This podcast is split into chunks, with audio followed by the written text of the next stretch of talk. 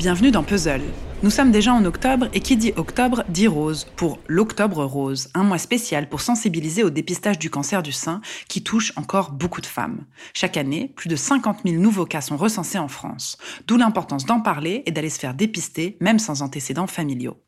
Voici trois podcasts que je recommande avec des femmes incroyables qui prennent la parole pour raconter leur parcours et leur lutte. Je ne suis pas un homme. Est-ce que tu es au courant que t'es une fille Oui, alors Être femme, ce n'est pas une donnée naturelle. C'est le résultat d'une histoire.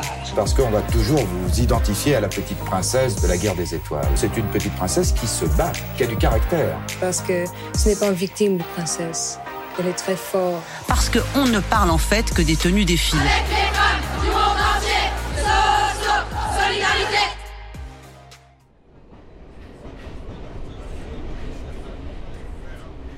Pour commencer, il y a Les Combattantes, un podcast RTL Originals en partenariat avec l'association Le cancer du sein, parlons-en. On m'a jamais dit vous avez un cancer. On m'a jamais dit vous avez un cancer. Les comptes rendus, c'est carcinome, euh, c'est euh, tumeur, euh, la taille de la tumeur, le grade de la tumeur, le stade de la tumeur. Mais on prononce pas le mot cancer. Moi, je vous dis j'ai un cancer, mais je je suis la seule à le dire en fait. Dans cette série de quatre épisodes, Marielle Fournier part à la rencontre de quatre femmes d'âge et d'horizons différents qui partagent à son micro leur combat face à cette maladie qui bouleverse leur vie. Le jour où l'on apprend la nouvelle, l'angoisse qui s'ensuit, les doutes, les multitudes de rendez-vous médicaux, la vie à la maison et enfin l'après-cancer. À chaque épisode, on plonge dans le parcours de combattante d'une femme.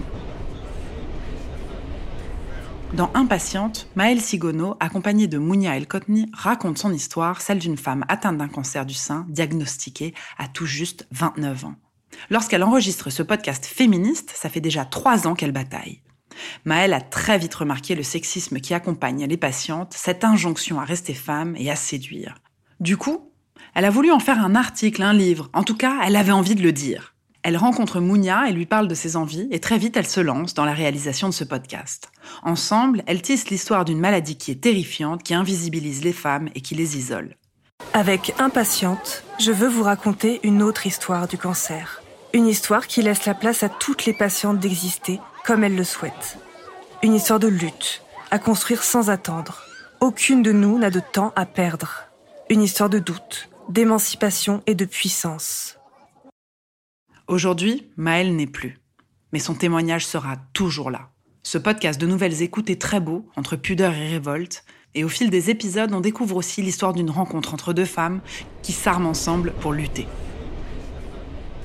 Dans ma guérilla contre le cancer du sein, le thème est le même. La seule différence de ce podcast, c'est que c'est une mère, Birgit, qui parle au micro de sa fille, Élise. À travers les questions de sa fille, Birgit raconte point par point son parcours pour éradiquer son cancer.